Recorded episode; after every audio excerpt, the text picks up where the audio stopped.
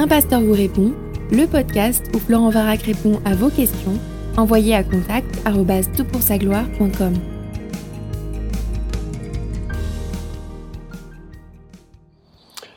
La question est posée. Bonjour, j'aurais une question pour Florent Varac. Que penser de la façon dont Jean s'autoproclame disciple que Jésus aimait alors qu'il est le seul auteur à faire référence à ce surnom?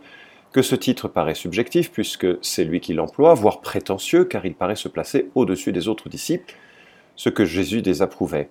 Il fait cette partie des trois plus proches de Jésus, au même titre que Pierre et Jacques, et se permet des familiarités avec Jésus, en tout cas à en croire son évangile, quand il se couche sur le sein de Jésus, en Jean 13, 23, et deux versets plus loin, quand il se penche sur la poitrine de Jésus pour lui parler. Mais cela illustre la bienveillance de Jésus qui ne le repousse quand il se permet ses familiarités. Mais ce serait plutôt le comportement inverse qui montrerait que Jean est le disciple qu'il affectionne particulièrement. D'ailleurs, que veut dire disciple que Jésus aimait? Les dix pouvaient y prétendre?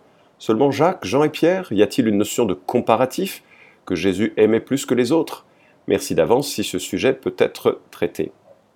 Alors effectivement, c'est une question intéressante et puis qui touche un peu à notre société et pensée française très égalitarienne où il est hors de question qu'il y ait le moindre privilège envers quiconque. Alors je le dis avec un petit peu d'ironie, mais c'est un petit peu ce qui est sous-jacent à la question que tu poses.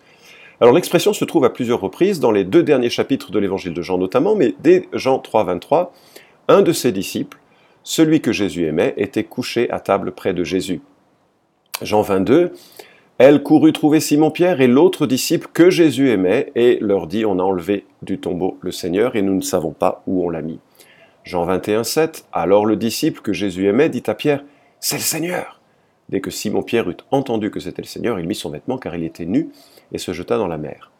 Et puis Jean 21, 20, Pierre se retourna et vit venir à leur suite le disciple que Jésus aimait. Celui qui, pendant le souper, s'était penché sur la poitrine de Jésus avait dit Seigneur, qui est celui qui te livre? Alors, euh, juste une petite remarque sur le fait de se pencher sur la, poitrine ou non, est-ce que c'est une familiarité? En fait, il faut plutôt se représenter les repas non pas autour d'une table assis sur des chaises, comme nous avons l'habitude de le faire, mais plutôt allongés.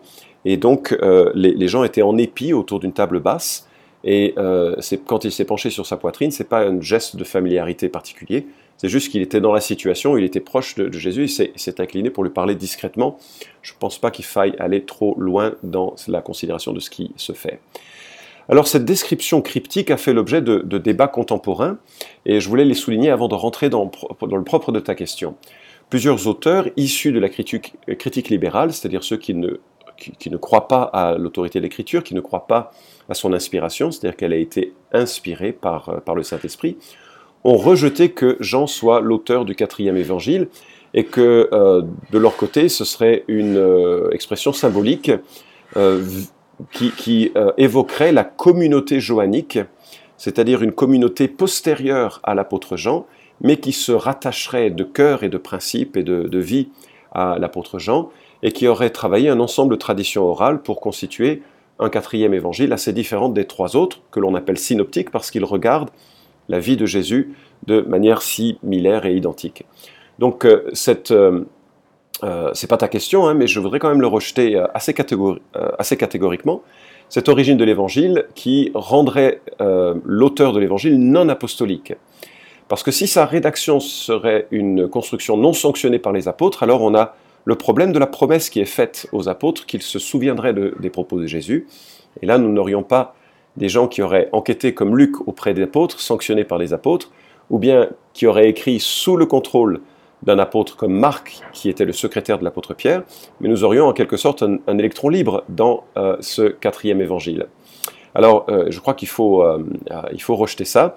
Il y a des interprétations qui d'ailleurs sont un peu fumeuses qui ont été proposées.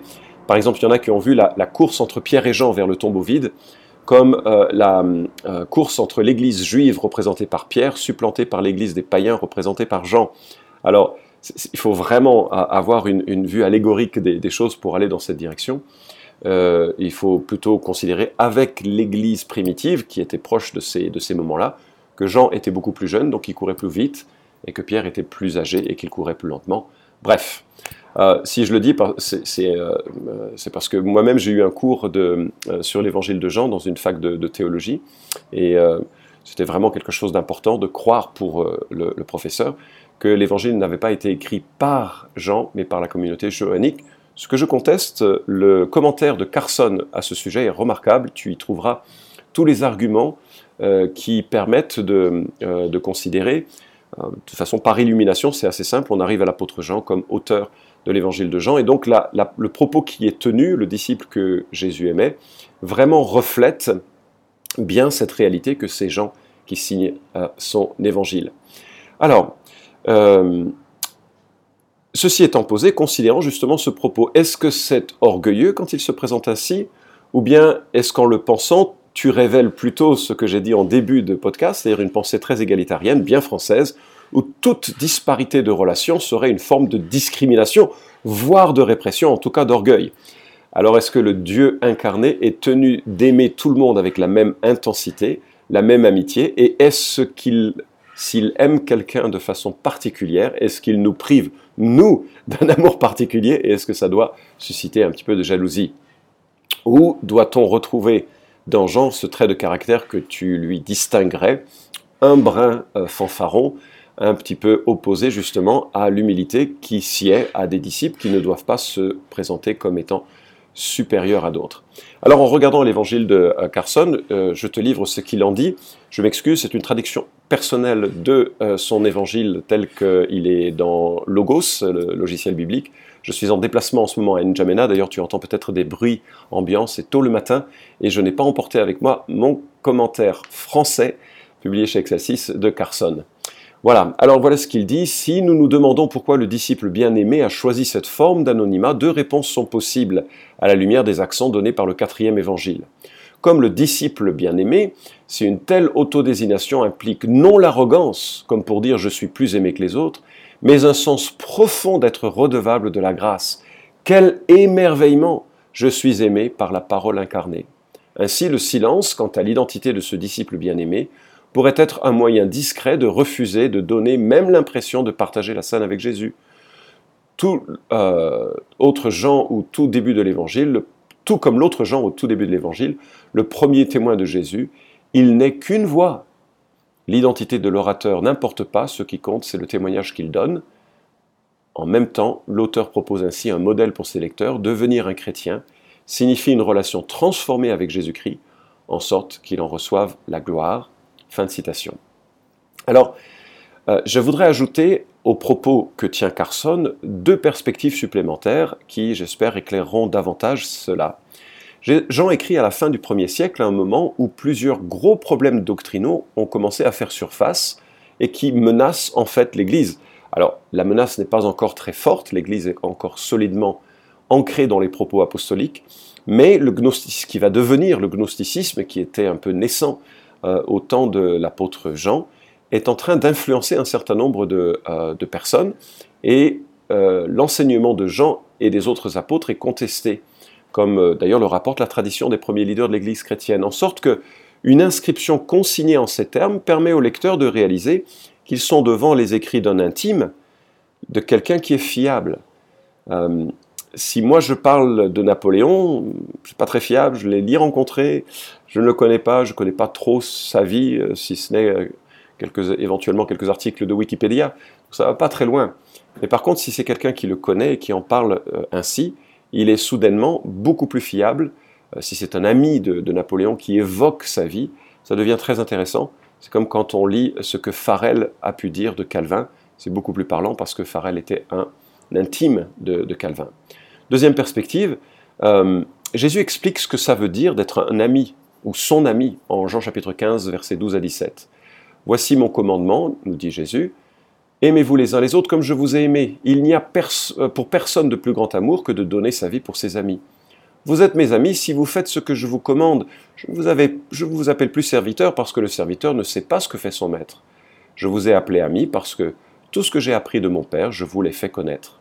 Ce n'est pas vous qui m'avez choisi, mais moi je vous ai choisi, je vous ai établi, afin que vous alliez, que vous portiez du fruit, et que votre fruit demeure, pour que tout ce que vous demanderez au Père, en mon nom, il vous le donne. Ce que je vous commande, c'est de vous aimer les uns les autres. Ce qui est remarquable ici, c'est la qualification, l'explication de ce que ça veut dire d'être ami de Jésus. Verset 14, il fait ce que Jésus commande. verset 15, il sait ce que le maître fait. Note bien, c'est fondamental. Il fait ce que Jésus commande, il sait ce que son maître fait. Obéissance et connaissance intime, voilà ce que veut dire être aimé de Jésus, être le proche de Jésus.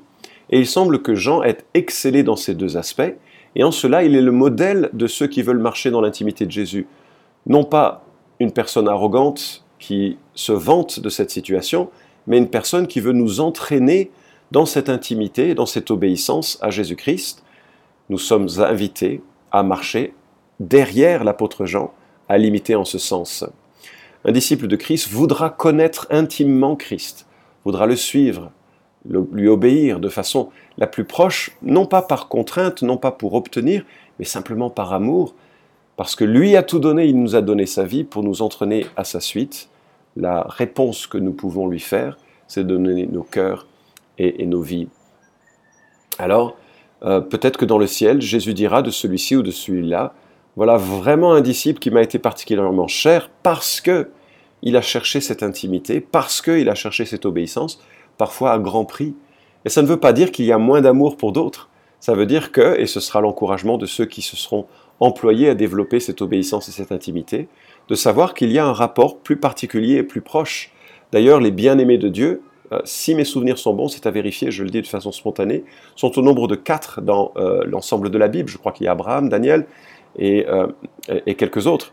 Et donc, c'est pas. et ça va ça fait partie de ces hommes qui ont peut-être marqué plus particulièrement le chemin de la rédemption. Ça ne veut pas dire qu'ils étaient parfaits, il n'y a qu'un seul euh, être parfait dans la Bible, c'est Jésus, c'est le seul héros de toute l'écriture, c'est lui le centre, le focal, euh, le point focal de, notre attention. Euh, mais en même temps, voilà, il y a un rapport qui parfois est particulier et qui s'établit avec les uns et les autres et qui devient modèle à imiter. D'ailleurs intéressant que quand euh, Jésus a cheminé sur terre, quand, le Fils de Dieu s'est incarné, il a développé des relations de qualité diverses. Il y a bien sûr la foule, mais peut-on parler de qualité dans sa relation avec la foule? Il a pris soin d'elle, il a enseigné, il l'a nourrie, mais parler d'une intimité avec la foule, ce serait un petit peu... Euh, ça ne voudrait pas dire grand-chose. Il y a ce jeune homme riche que Jésus aima de façon particulière au sein de cette foule. Et il n'est pas dit cela des autres individus. Et puis il y a le jeune homme, euh, il y a les 70 qu'il envoie en mission. Il y a une relation particulière avec ces 70. Il y a bien sûr les 12 qu'il prend avec lui. Et puis, comme tu l'as souligné, les trois, Pierre, Jacques et Jean, qui sont les témoins privilégiés de grands événements de la vie de Jésus. Pourquoi eux? Je ne sais pas. Peut-être que pour euh, nous montrer que euh, toute œuvre de Dieu se structure et qu'il y a ici et là des, hommes qui sont, des hommes, des femmes qui sont appelés à une certaine responsabilité au sein d'un groupe et ça va.